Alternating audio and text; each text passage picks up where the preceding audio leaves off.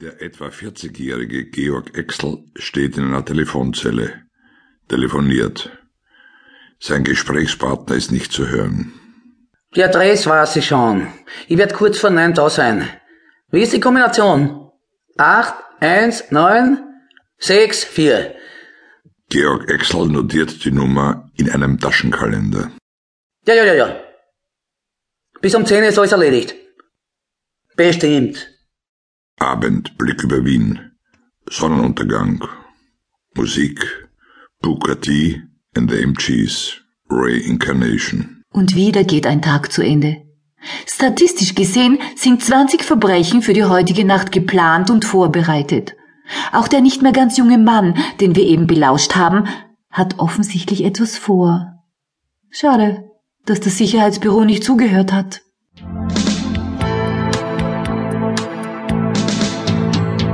Wenn's nichts zum Verlieren hast, hast nichts zum Verlieren. Auf gelbe Linien schlaf ich noch nicht. Was lang dauert, wird nicht immer gut. Im Weg wohn's immer nur hin. Das weiß ich jetzt, aber jetzt ist spät. Willenviertel.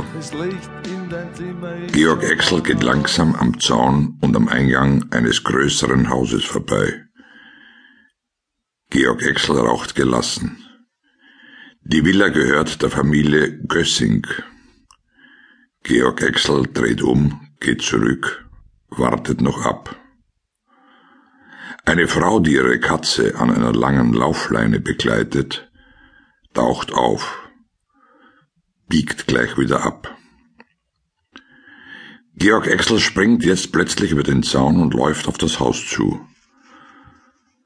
Einer der Nebenfronten der Villa klettert er geschickt einen Baum hoch, springt dann vom Baum auf eine Terrasse im ersten Stock.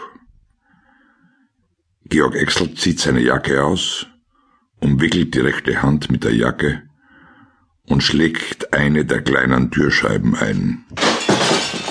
Dann öffnet er die Tür und geht ins Haus. Zielstrebig geht er in das Schlafzimmer der Familie Kössing.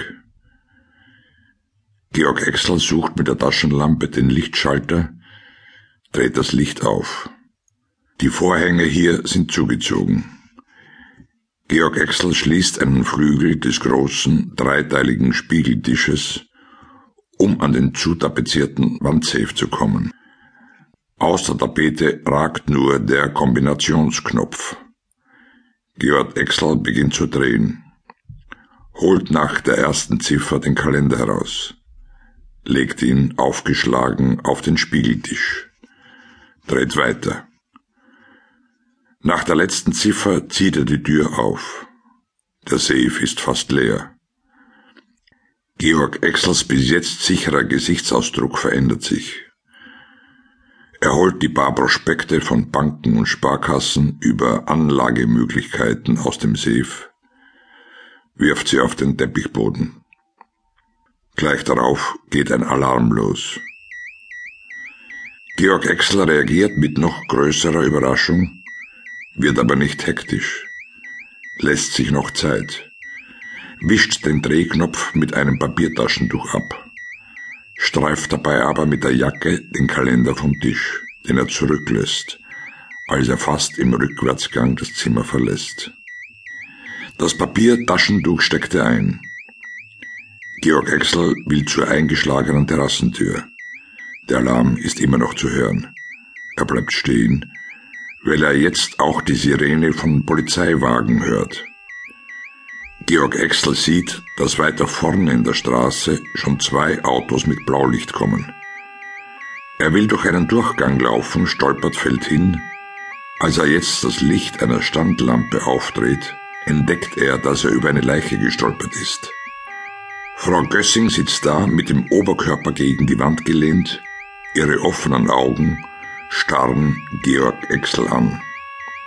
Er berührt eine Wange der Toten, läuft dann weiter, überlegt nicht lang, springt durch ein zersplitterndes Fenster ins Freie.